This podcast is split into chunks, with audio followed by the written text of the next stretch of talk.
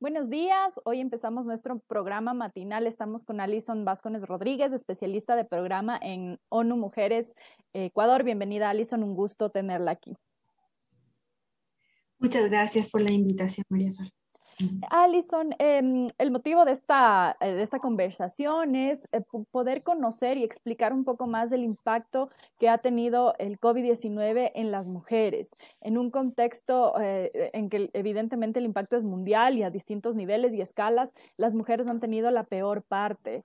¿Cuál es el contexto de lo que les pasa, como el primero empecemos por un contexto general y vamos desagregando. ¿Cuáles, ha sido, cuáles han sido quizá eh, las peores afectaciones o los impactos más evidentes, más graves, más profundos en las mujeres? Bueno, yo eh, empezaría de pronto un poquito hacia atrás, ¿no? Porque las consecuencias que ha tenido la, la crisis, las crisis, pero esto particularmente más, tiene mucho que ver con lo que estaba pasando antes, ¿no? Es decir, estructuralmente las mujeres hemos estado en una situación de desventaja en algunas de las dimensiones de la vida.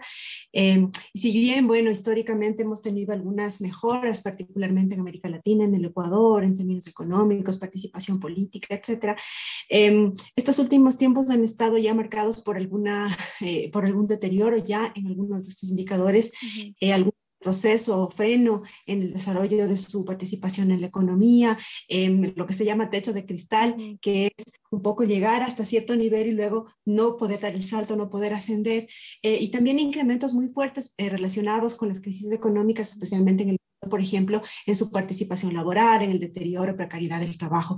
Esto obviamente, añadido a la crisis que vivía el sistema de salud, por ejemplo, en el Ecuador, profundizó muchísimo las condiciones, las malas condiciones en las cuales estábamos ya previo a la pandemia. Entonces, dicho esto, eh, comentar que, eh, bueno, lo primero que se ve, ¿no es cierto?, en, estas, en, todas las crisis, pero particularmente en esta, es que las mujeres son las primeras en salir de los empleos, en perder los empleos, en ser separadas de los empleos. ¿Por qué? Porque los, eh, las crisis, ah, y esta particularmente, eh, han afectado más a los empleos más inestables, a los que estaban más en y a los sectores que tenían que ver con servicios, con transporte, con comercio, con turismo, em, con servicios de, trabajo remunerado de hogar, por ejemplo, que son en donde estaban más empleadas las mujeres. Entonces, en el económico tenemos una, eh, que toda la población dejó de trabajar en un determinado momento, pero que para las mujeres es más difícil retomar ese trabajo.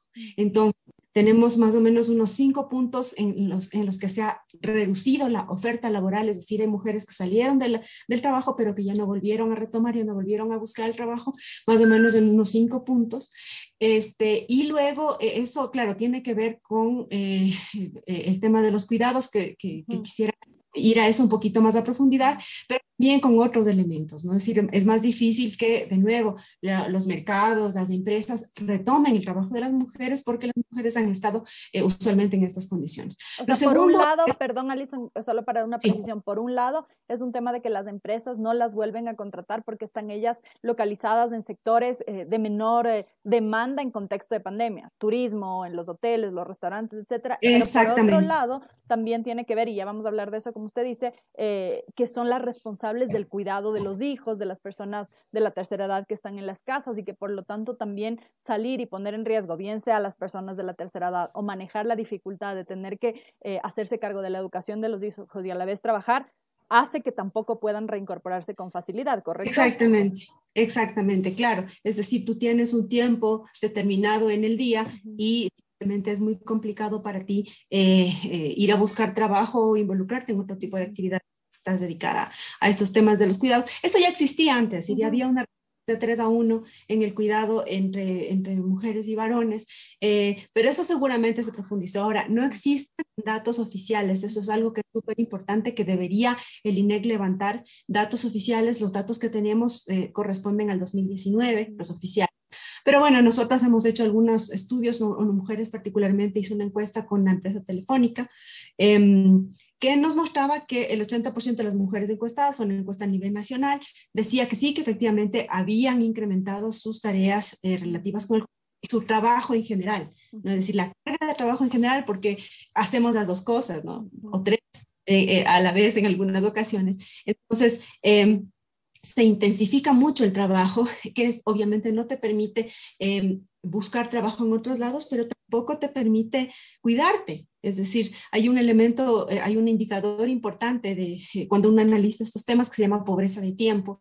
Eh, las mujeres son 70% pobres de tiempo. ¿Qué quiere decir? Eh, que no tienen tiempo, que tienen muy poco tiempo para su propio bienestar, para su autocuidado, para la educación, para la cultura, para el ocio, para no, nada finalmente, porque están ocupadas o estamos ocupadas en muchísimas cosas. Esto se intensifica durante la pandemia y además es eh, mayor todavía el impacto, eso es lo que encontramos en estudios, que también sería bueno analizarlos más, en esta como combinación entre el trabajo, la vida, el cuidado, pero también el modo de trabajo, el teletrabajo, por ejemplo. Hace teletrabajo es mucho más difícil separar los, eh, las esferas de vida y del trabajo, etcétera. Entonces, eso hace que se intensifique más este, esta carga y obviamente en deterioro de la vida, ¿no? Nos estamos yendo un poquito hacia abajo, pero en realidad eso es lo que está como detrás estructuralmente, ¿no? Entonces, el tema económico, el tema desempleo, dejar de participar, precarización del trabajo y en algunos sectores una precarización mucho más fuerte. Por ejemplo, el trabajo remunerado de hogar, como te, como te comentaba, ha sido uno de los más golpeados eh, en el Ecuador, alrededor del 50% de estas personas que, realizaban este trabajo fueron separadas de su trabajo sin indemnización, sin eh, ningún tipo de aviso, inclusive de, salida. Em, ya tenían una situación precaria antes, pero obviamente esto se amplía, ¿no? Eh, la cola, ¿no? También si en los hogares pierden los trabajos, difícilmente no, pueden total, sosteniendo el, eh, el, trabajo remunerado así interior. Claro, no se puede, pero hay una normativa y hay una ley que si, que si es que tú te eh, decides que ya no ya vas a prescindir de la persona que trabaja para ti, tienes que cumplir con los elementos. Evidentemente, claro, eh, hay una situación crítica y las empresas y los empleadores, y en este caso los hogares, también la enfrentaron, pero una normativa que de alguna u otra manera regulaba, ¿no es cierto?, entre comillas, un poco estos despidos, es decir, había la, la, la posibilidad de, qué sé yo, negociar, dilatar, hacer un plan de pagos, qué sé yo, que en el caso de las trabajadoras remuneradas de hogar se dio muy poco o casi nada ahí. Y este estudio de, para, para, poder llegar a saber que 50% de las eh, trabajadoras del hogar lo perdieron sin ninguna compensación, no sin apego a la ley, eh, ¿lo hizo ONU Mujeres también en esta encuesta nacional? Lo hicimos en conjunto con CARE, sí. Nosotros formamos parte de una mesa que se llama Mesa Institucional para los Derechos de las Trabajadoras Remuneradas de Hogar y eh, levantamos la, la, información con algunas organizaciones de estas trabajadoras. Hay dos organizaciones eh, sindicales muy importantes de estas en el Ecuador, entonces nos apoyamos en ellas e hicimos un levantamiento de información directo con ellas. Sí, este, este estudio está disponible eh, y yo te podría pasar, sí. Como chévere. Y allí otra vez aparece este problema de la falta de cifras oficiales. Eh, ¿Cuál, ha sido eh, la mayor debilidad en ese sentido? ¿O hay alguna explicación por parte del INEC, del gobierno, de la falta de estas cifras? Porque no es solamente en este ámbito, en general faltan las cifras de 2020 que además van a dar cuenta del impacto real al comparar con respecto a 2019 con la misma metodología, etcétera, etcétera. O sea, en el mismo escenario las dos comparaciones. ¿Ustedes han podido conversar con representantes del gobierno, del INEC, para poder saber eh, si es que eventualmente eso va a estar disponible o, lo perdimos simplemente? Eh, yo creo que este año no vamos a tener esa información de lo que nosotros hemos conversado con, con INEC. Están afinando los temas metodológicos em, para poder hacer comparables los datos eh, y efectivamente de lo que nos han comentado, tal vez quizá el último trimestre del año vayamos tener esa, esa, esa data, ¿no? Eh, por lo la, pronto la data de 2020, perdón, o sea, el, último trimestre de 2021, recién la data de 2020. Eh, sí, sí, ajustada y claro, eso también ya obviamente eh, con la nueva metodología mensual que ahora la tienen, digamos como acumulado desde el 2021. Pero durante estos meses a mí sí me parece que esa es información que se puede utilizar en forma referencial al menos la data nacional, eh, porque tampoco es posible que podamos estar sin posibilidad de tener información para, para poder, no sé, un pulso de lo que ha pasado. Mm, creo que de nuevo a nivel nacional son comparables de alguna manera con, con, con ciertos reparos esta, estos datos, pero claro, a nivel sectorial, por ejemplo, cuando se habla de esta población, de las trabajadoras comunidades de hogar o de la población indígena, por ejemplo, de ciertos ciertos grupos que son más pequeños y que estadísticamente no se puede hacer este, este análisis o el nacional no te da, es muy complicado tener, tener datos con salvo que se hagan estudios concretos, estudios sectoriales, estudios de caso, etc. Em, eh, de todas maneras, eh, yo creo que eh, de alguna manera me parece que en el caso de las mujeres en general, estos datos que te estoy mencionando, los datos de desempleo que cerca de se, duplican, etcétera, no creo que cambien tanto porque comparado con la región latinoamericana están más o menos por ahí, digamos ejemplo, ha eh, indicado que el desempleo de las mujeres se duplica, ha indicado que la brecha en, la participación laboral es de alrededor de 30 puntos, ha indicado que eh, cerca de 10 puntos va, eh, este, estuvo subiendo la pobreza en el 2000, subió la pobreza en el 2020 y que eso eh, implica un impacto para los, sobre los hogares de jefatura femenina. Esos, esos grandes tendencias también eh, generalmente han aplicado en Ecuador y nosotros tenemos alrededor de esos, de esos indicadores también. Con lo cual creo que podríamos de alguna manera eh, afirmar, intuir que eso va a ocurrir también, perdón, cuando tengamos las, las cifras oficiales. ¿no? Eh, usted mencionaba también este eh, asunto de las tareas domésticas, ¿no? Em, yo estaba justo revisando unos datos de CEPAL y decía que eh, había una diferencia enorme entre el tiempo que las niñas dedicaban a tareas domésticas versus los niños, ¿no? Decía las niñas entre 3 y 4 horas, mientras que los niños no superan las 2.8. En contexto de pandemia, ¿eso también se ha agudizado? ¿Las niñas dentro de la casa con mayor tarea doméstica? Eh, lamentablemente no tenemos data de eso. Mm. Nosotros la, la, la, encuesta que hicimos, la hicimos a mujeres adultas. Claro, era, era, el formato de la encuesta también, no podía era una encuesta telefónica. Eh, y es bastante más um, delicado también levantar información sobre niñas. ¿no? Eh, de todas maneras, eh, la intuición es que sí, dado que como la, la teleeducación em, y el telecuidado también una, una de las tareas que, que asumió, asumió el hogar. No olvidemos que los centros infantiles también fueron cerrados, no solamente escuelas. Entonces, eh, eh, hay una tarea específica de cuidados que, por ejemplo, las hermanas mayores hacen con sus hermanos menores más pequeños. Em, y, en, y, en, condiciones de no confinamiento, eh, las tareas de cuidado de los, de los niños y las niñas más chiquitos, por ejemplo, se extendía hacia redes familiares más ampliadas, las mamás, las tías entre mujeres, eh, pero en, en, casos de confinamiento, esto seguramente se, familiarizó, digamos, en el sentido de que se asumió dentro del hogar eh, y hay una alta probabilidad de que hayan sido asumidos por las, por las hermanas o por las otras mujeres, niñas este, eh, y adolescentes en los hogares. ¿no? Uh la evidencia que tú mencionas es cierta, o sea, nosotros hicimos mediciones cuando había mediciones de uso del tiempo años en el Ecuador. Y claro, tenías una diferencia muy fuerte en los temas de cuidado no remunerado, no solamente cuidado directo, sino por ejemplo tareas de alimentación, cocina, limpieza, eh, que estaban asumidas por las niñas y las adolescentes, y en el caso de los niños y de, las, y de los adolescentes, eh, Así que sí, la intuición es que seguramente esto también fue intensificado eh, eh, y a esto se añade obviamente todo el drama del acceso a la educación y en ciertas zonas el abismo que se da por la brecha digital, con lo cual eh, seguramente hubo un deterioro muy fuerte de la situación de vida de las niñas también en términos de su falta de asistencia escolar, pero también intensificación de su trabajo. Otra de las como grandes líneas de preocupación es la violencia al interior de los hogares, ¿no? Las, eh, una de las primeras alertas durante el inicio del confinamiento fue eh, la posibilidad de que las mujeres se queden dentro de casa con sus agresores. Em, ¿Tienen datos sobre eso? ¿Ustedes han podido hacer como parte de estas investigaciones, de estas encuestas, em, eh, también abordando este tema? Sí, hemos hecho, hemos hecho en, apoyo a, algunas organizaciones. CEPAM hizo una, una encuesta específica relativa a, a, violencia basada en género. Me parece que está, que está subida en la web, en alguna eh, si no, de todas maneras, eh, podría hacértela llegar. Eh, sí, evidentemente lo que, lo que se plantea ahí de primera mano es que 70% eh, de las mujeres afirma que ha, ha, sufrido algún tipo de, de, violencia o que se ha incrementado su nivel conflictividad dentro de los hogares, eh, que el, el, tipo de violencia que se incrementa es la violencia física, la violencia psicológica.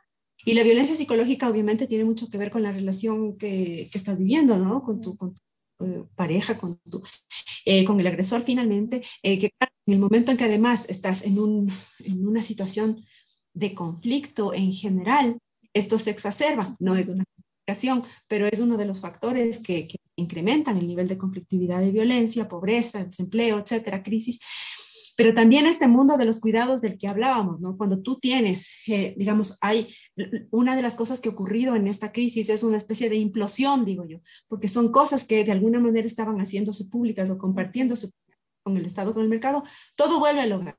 Y eso hace que en el hogar, digamos, este, este espacio, que además ya es un espacio conflictivo de por sí, eh, se incrementen los conflictos y se, trate, se, tengan que resolver cosas que no se resolvían o que se estaban resolviendo en otro lado.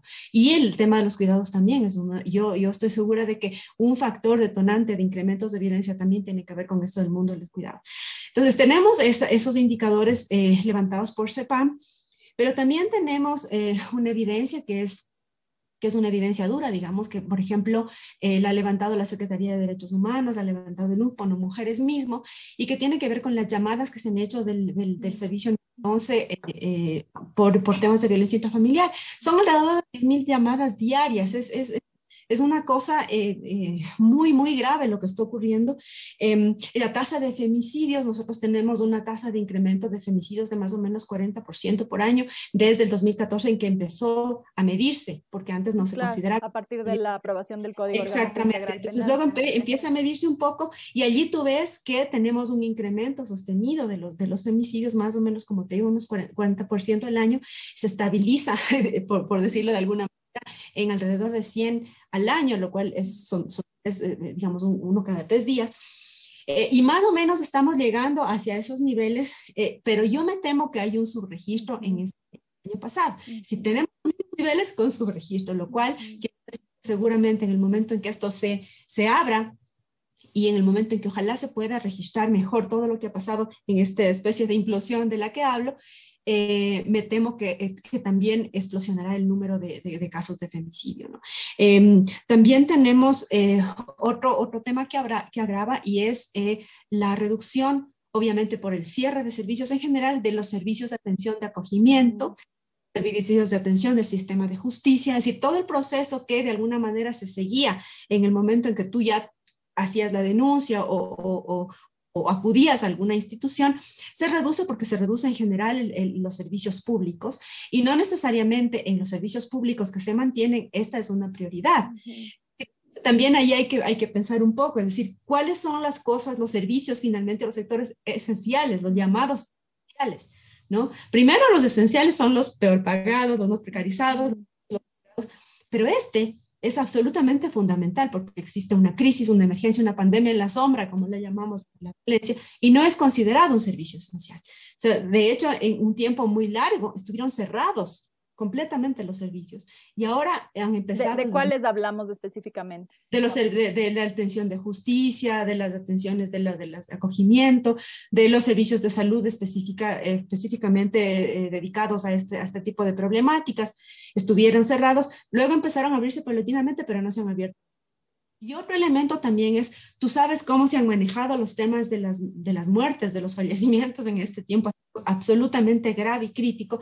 Entonces, ¿cómo uno puede esperar que se pueda identificar un femicidio? Es imposible. No se puede ahora conocer la causa de muerte de más o menos nadie. Es decir, un femicidio es mucho más difícil de identificar, necesitas un peritaje, necesitas un proceso grande.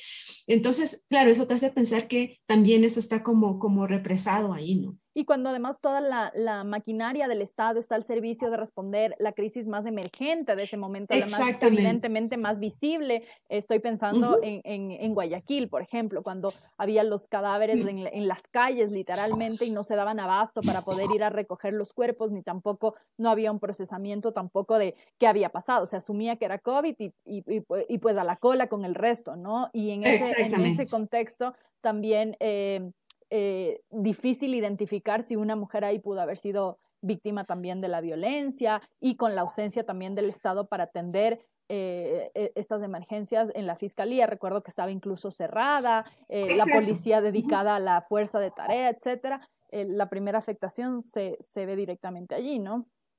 Totalmente. Entonces, el número de atenciones se reduce em, y hay otro elemento que también nos preocupa mucho, que también está a la sombra y, nos tememos que puede, que puede haber estallado, que puede haberse incrementado al menos y seguramente no se detectó, es el tema de, las agresiones sexuales y como consecuencia también los embarazos de adolescentes y, de niñas, porque tú sabes que eso ocurre mm, mm, en el núcleo eh, familiar los casos en el núcleo familiar y por obviamente violación y agresiones sexuales, y, estaba todo encerrado en la familia, en la casa, los posibles agresores también.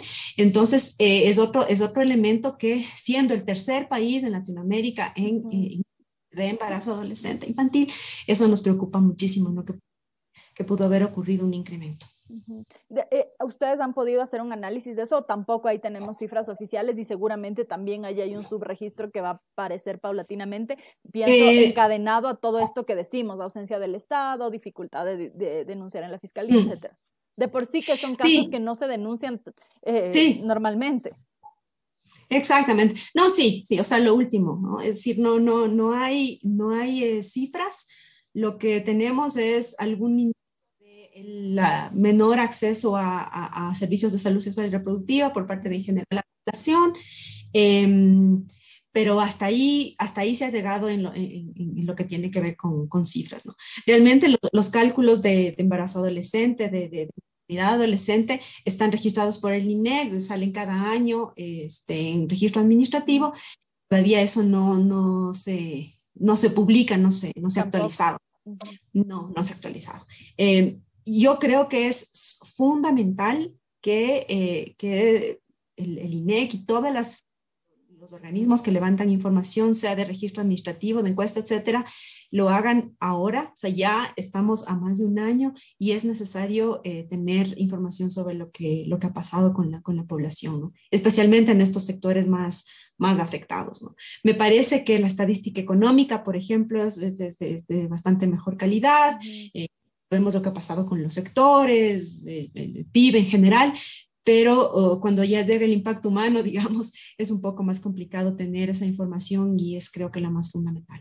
¿Cuáles van a ser los impactos? Justo estaba revisando las declaraciones del secretario general de Naciones Unidas, Antonio Guterres, que decía, voy a citar textual, el terremoto que ha puesto la pandemia de COVID-19 ha destrozado la vida de millones de mujeres y niñas y ha dado al traste con muchos de nuestros logros. ¿Cuáles son esos eh, principales logros que se van a convertir ahora en retrocesos y a partir de cuándo los vamos a empezar a ver con mayor fuerza? Porque como todavía estamos en un contexto de pandemia, quizá todavía están subregistrados, todavía no se han vuelto, entre comillas, la prioridad, sino sigue siendo resolver la pandemia, que la gente no se muera por COVID-19. ¿En qué momento vamos a empezar a tener la real magnitud de los retrocesos y en qué ámbitos se van a ver más? Hay un indicador del, del, Foro Económico Mundial de que todavía nos faltaban 100 años para la igualdad de género. Eh, yo no sé, yo no sé, hay que actualizar esa cifra, pero a mí me parece que por lo menos unos 10 años hemos perdido en eso. Eh, hemos hecho algunos cálculos y eh, el tema económico es uno. El retroceso en la en la participación de las mujeres y la calidad de participación de las mujeres en el mercado laboral, que iba más o menos creciendo, te digo, un poquito estancándose por este cristal, pero iba más o menos subiendo, eh, ha retrocedido. Y estos cinco puntos en el caso del Ecuador y en el mundo más todavía, em, no es que se recuperan en el mismo tiempo en el que se perdieron. Es mucho más difícil. Las mujeres se demoran de tres a cinco años en volver eh, a, entrar al trabajo, reincorporarse al trabajo, pero también tienes todo un elemento de em, la aceleración de los nuevos mundos del trabajo que se llaman, hablábamos ya del teletrabajo, hablamos del trabajo en plataformas, etcétera, que son eh, modalidades y mundos del trabajo que no están regulados, es decir, nuestra norma, nuestra ley, nuestros sistemas de protección social, los códigos del trabajo no están listos para enfrentar, eh, para regular, para garantizar empleabilidad y la empleabilidad en condiciones decentes de esta población. Y ahí tienes muchísimas mujeres que están, eh, eh, eh, que están involucradas en estos, en estos procesos, pero que también ya se ha visto impactos muy fuertes de estos nuevas modalidades de trabajo en sus vidas. Hablábamos del teletrabajo y no sabemos qué es lo que pasa en este mundo del trabajo, pero también el trabajo de plataformas obviamente impacta a los hombres también, pero en el caso es un tema laboral más un tema de violencia. Ya existen algunas evidencias de que las mujeres están muchas, mucho más expuestas a la violencia cuando trabajan en de las, de las entregas de las plataformas, por ejemplo. Pero otro tema también importante y que tiene que ver con el hecho de que se nos vino el nuevo mundo del trabajo, los nuevos mundos del trabajo se nos vino como una, un terremoto, como una que no esperábamos todavía es todo lo que tiene que ver con los trabajos que van a ser desplazados por, eh, eh, por la, la, tecnologización, por la digitalización, eh, y que muchos de esos, y eso también hay mucha evidencia de eso, son ocupados por mujeres, los trabajos administrativos, los trabajos logísticos. Y que esto va a acelerar además, ¿no? Ese reemplazo. Exacto, pues eso, eso está siendo acelerado ya, siendo acelerado ya. Entonces, claro, eh, eh, es un retroceso en el tema económico muy fuerte.